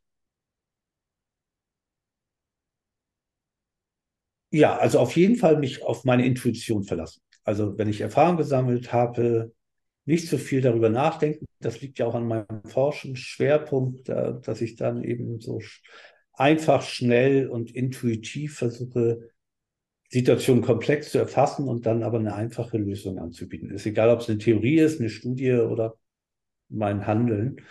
Und das mag ich aber auch gern strukturiert. Also deswegen habe ich Tabellen für alles Mögliche äh, damit ich das eben mir auch so gut merken kann. Äh, und ja, ab und zu gab es natürlich Fehleinschätzungen. Und vielleicht habe ich ein bisschen zu viel ähm, ab und zu auch äh, mich der, der Intuition zu früh vertraut. Ich hatte noch nicht genug Erfahrung, um eine gute Entscheidung zu treffen. Da hätte ich doch ab und zu mal ein bisschen die Liberation, wie wir sagen, machen sollen, bevor die Fehler zu groß werden. Ja, so würde ich das zusammenfassen. Da machst du mich natürlich neugierig. Hast du ein Beispiel?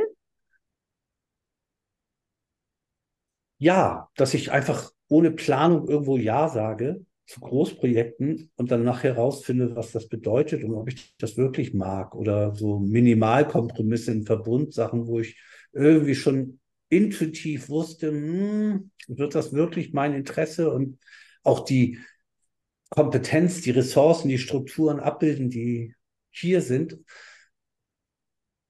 Und ich habe dann erst nach der Zusage und dann auch irgendwelchen Bewegungen rausgefunden, eigentlich nicht. Und dann kann man gegensteuern und versuchen, das zu retten.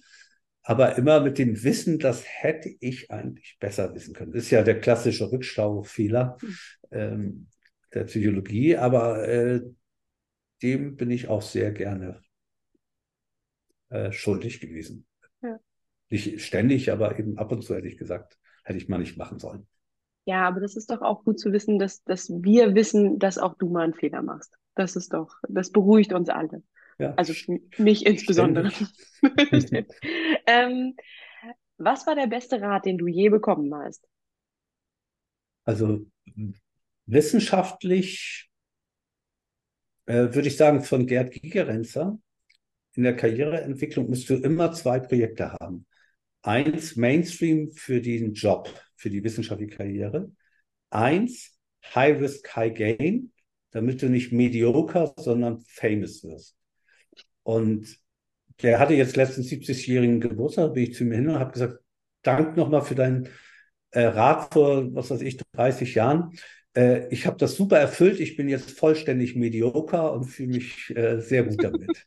und er hat dann natürlich auch gelacht und hat gesagt, ja, genau das meinte er. Ne? Du, äh, du kannst es versuchen, aber du kannst auch eben trotzdem natürlich gute, versuchen, gute Forschung im Rahmen des, was aktuell passiert, machen. Damit ist, hast du eine Sicherheit, aber irgendwie sollte es dich auch mal treiben, irgendwas zu machen, was so ein High-Risk, High-Gain macht. Und deswegen solltest du beides immer versuchen und nicht dich nur auf Sicherheit oder nur aufs Risiko fokussieren. Mhm. So würden die Entscheidungsforscher sozusagen das klassifizieren. Ja, und den fand ich sehr gut, dass er mir den während der ersten Zeit im Postdoc gegeben hat. Den habe ich versucht umzusetzen. Und weil du explizit gesagt hast, es ist ein Wissenschaftsrat, hast du auch einen Rat, den du für dein Leben im Ganzen besonders wertvoll fandest?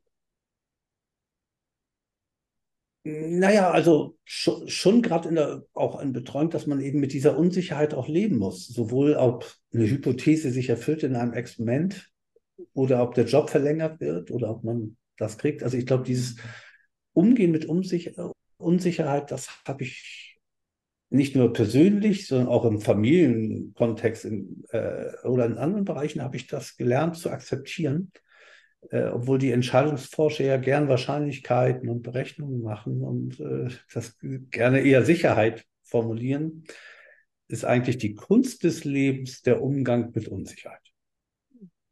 Okay.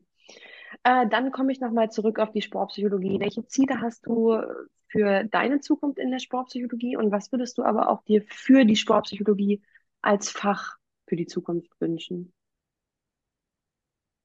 Ja, zunächst einmal habe ich ja selbst mal so einen Artikel 2017, glaube ich, geschrieben zu Sportpsychologie in 2050. Das habe ich vor allem gemacht als FAPSAC-Präsident, um so eine Richtung zu geben, aber auch um für mich nicht jedes Jahr na neu nachzudenken äh, über alles Mögliche, sondern zu sagen, ja gut, ich habe da ein paar Säulen, die, glaube ich, äh, quasi als self-fulfilling prophecy will ich jetzt erstmal versuchen zu verstärken oder auch zu falsifizieren. Und die unterscheiden sich aber auch nicht viel mit anderen Sachen. Es gibt ja zum Beispiel von Diane Gill so 40 Jahre Sportpsychologie, wie die von der Sportpsychologie zu Sport und Exercise Psychology gibt. Es gibt andere, die darüber gesprochen haben. Jörn Munzert, Bernd Strauß und ich hatten ja in dem neuesten Sportpsychologie-Buch da bei Kohlhammer auch so ein Kapitel dazu. Ähm, also wir sagen nicht dasselbe, aber wir sagen schon auch, das ist wichtig in der Entwicklung. Und ich glaube, es hat sich einiges verändert. Ne? Finanzierung von Forschung, es gibt jetzt eine Sport- und Exercise Psychology, in, den USA sogar eine Performance Psychology, so wie die Abteilung hier. Also das heißt, man macht nicht nur Sport oder nicht nur Sportpsychologie im Leistungs- oder Gesundheitssport, sondern was ist mit Freizeitschule, Militär oder irgendwelchen äh, äh, Corona, Long-Covid-Patienten. Also das ist, hat sich verändert. Arbeitsgruppen und deren Größen und wie sie arbeiten, laborbezogen, hat sich zum Beispiel massiv verändert. Also alleine die neuro- und psychophysiologische Einrichtung in Laboren in der Sportpsychologie war bis auf vielleicht zwei Abteilungen vor 20 Jahren nicht vorhanden. Jetzt ist das auch durch Entwicklung der Technologie oder wie teuer so ein Eye-Tracking-Gerät ist oder ein EEG oder so, hat sich das sehr verändert. Und ich glaube, die Sport, Psychologie muss sich definitiv einstellen darauf, dass sie anknüpfungsfähig ist äh, über ihre Disziplinfokus hinaus. Das ist in den meisten Universitäten, da ist die Sporthochschule nun wirklich anders aufgestellt, aber in den meisten Universitäten muss der Sport eben erstmal zeigen, dass er wissenschaftlich genauso gut oder genauso schlecht wie andere arbeiten kann. Und dann sich so verbinden kann, dass gerade wenn es so ein so Verbundprojekt gibt, ne? an Elite-Unis zum Beispiel spielt der Sport ja gar keine Rolle, ähm, dass sie dann eben fähig sind, in Fakultäten oder über Fakultäten hinweg zu Schwerpunkten beizutragen, ohne dass sie ihre Identität verlieren, dass sie ja auch Aufgaben haben wie sportpsychologische Betreuung von Athletinnen oder anderen Personen im Sport, ja, die jetzt andere gar nicht interessiert äh, äh, außerhalb des Sports. Und, und, und das ist eine schwierige neue Rolle. Und ich glaube, auf die muss sich die Sportpsychologie einstellen. Nicht nur übrigens in der Forschung, auch in der Lehre oder Organisationsstrukturen, ne? also Querschnittsinstitute oder Querschnittsprofessoren oder äh, alle möglichen anderen Konstellationen, die man sich vorstellen kann in Strukturen oder Prozessen oder auch der Kultur von Forschung, was eben wichtig ist und nicht. Und da hat die Sportpsychologie aber einen Vorteil, der wird oft unterschätzt. Oft wird jetzt neuerdings diskutiert, was ist denn die gesellschaftliche Relevanz der Forschung?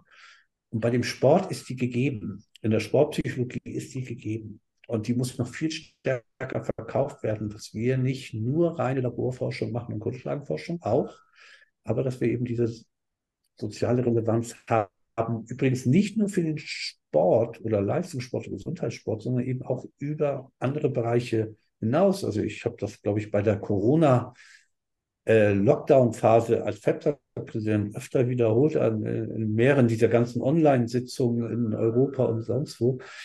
Gerade jetzt ist es wichtig, dass Sportpsychologen auch über ihren Tellerrand hinaus Verantwortung zeigen, wenn plötzlich Sportvereine zusammenbringen, wenn die Förderung nicht mehr da ist, wenn wir äh, die Bedeutung auch sportpsychologischen Handelns für alle möglichen Aspekte der, der Welt, von Arbeit bis hin zu Bildung, bis hin natürlich auch zum Sport ähm, ergreifen. Und das ist aus meiner Sicht noch nicht sichtbar in den Aktivitäten der Sportpsychologie, weder in Deutschland noch europäisch oder weltweit. Ich glaube aber, es ist sinnvoll, sich darauf auch auszurichten, anteilig, ohne eben diese Identität und Kernaufgaben zu, zu verlieren. Und das ist wie immer bei Spagat äh, schwierig, dann eben alles richtig zu machen. Und, aber das wäre so eine Kurzfassung von dem, was ich glaube.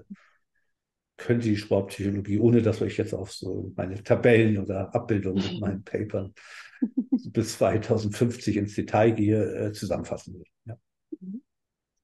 Dann sage ich jetzt schon mal vielen Dank und frage dich, habe ich irgendeine Frage vergessen, wo du sagen würdest, Franzi, das wollte ich hier, wenn ich jetzt die Chance habe, sowieso schon mal sagen?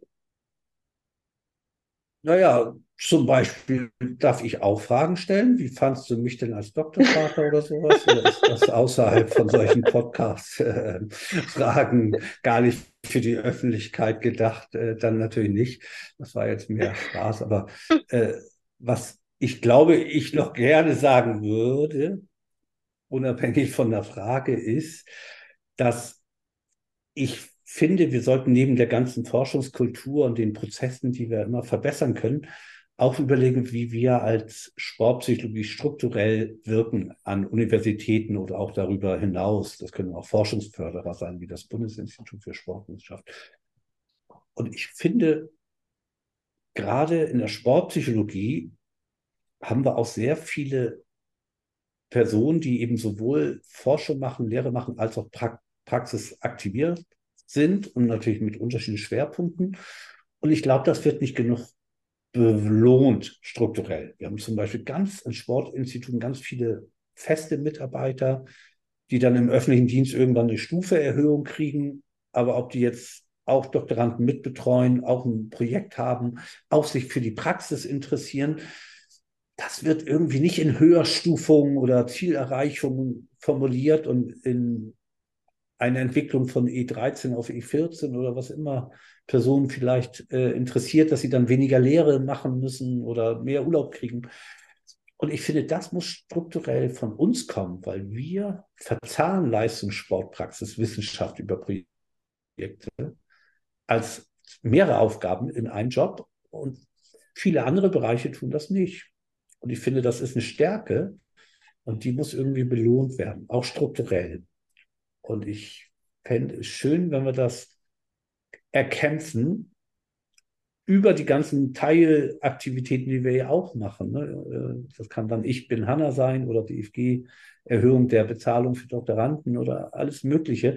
Aber das muss strukturell von unserem Feld kommen, von unserer Disziplin, dass das passiert. Und wenn wir das zusammen machen, haben wir keine Garantie auf Erfolg. Aber wir haben zumindest die Sicherheit, wir haben es versucht, das zu bewegen. Und das ist nicht so einfach in großen Universitäten, die über Fakultäten organisiert werden, weil da muss man das ja gleich halten. Es ist nicht so einfach im öffentlichen Beamten- und Tarifgesetzstruktur. Also wir müssen da Wege finden, wie wir das innerhalb der, dieser Umwelt verändern, weil ich habe das Gefühl, wir belohnen zu wenig das, was wir da an vielen Aufgaben machen. Und die Unis belohnen das nicht strukturell, also müssen wir da irgendwie Wege finden, wie wir das äh, anerkennen. Und das darf eben nicht so enden wie in Corona. Wir klatschen mal Pflegekräften kurz zu und sagen, wie toll das ist, sondern es muss strukturell sich verändern. Und, und, und da hätte ich gerne Initiative. Ist mir auch egal, ob da die ASP das macht oder die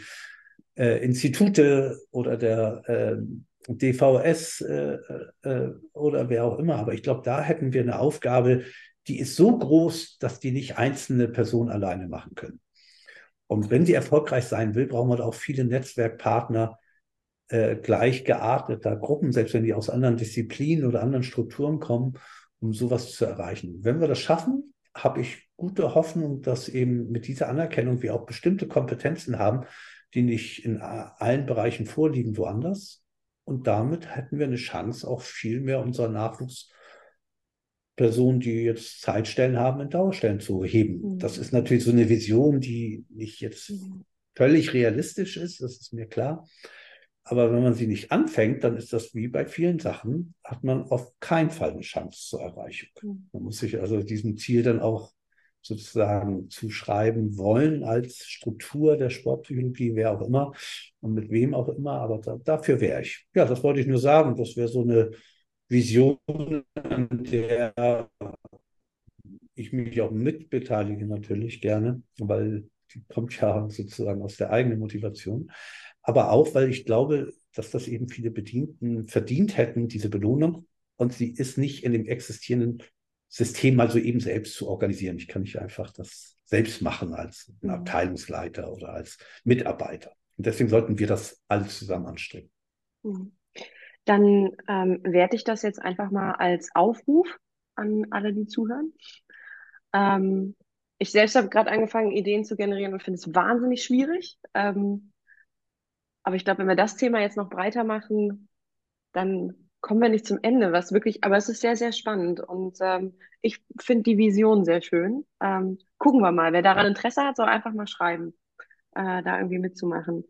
Und ich würde dann zu meiner letzten Frage kommen, die wie immer lautet, wem möchtest du denn Danke sagen? Äh, das wäre eine sehr lange Liste, die ich natürlich in der Tabelle vorbereitet habe. ich habe äh, aber letztens einen Vortrag gehalten, wo ich mal alle meine Co-Autoren aufgelistet habe, meiner Publikation. Und mir ist aufgefallen, mit wie vielen sehr kreativen und, und motivierten Menschen ich schon zusammengearbeitet habe. Und klar gibt es da Schlüsselfiguren, ob das jetzt Doktorandenbetreuer sind wie in Heidelberg, der Joachim Funke oder der Klaus Roth oder der Ernst Rossner oder der Henning Plessner aus Heidelberg oder in Berlin der Gerd Gerenz oder Peter Todd oder ich Hoffrage äh, und Tito Strang, viele andere aus der Berliner Zeit und jetzt natürlich ganz viele aus äh, hier der Struktur, ne, also eigenen Mitarbeiterinnen und eigenen Doktoranden und Stipendiaten und äh, natürlich auch äh, Kollegen und Kolleginnen und anderen aus der Uni.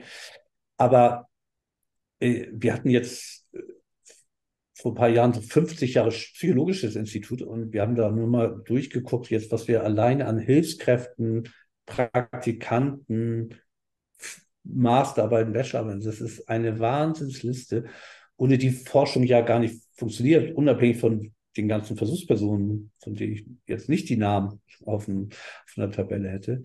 Und deswegen ist das ein eher breiterer Dank.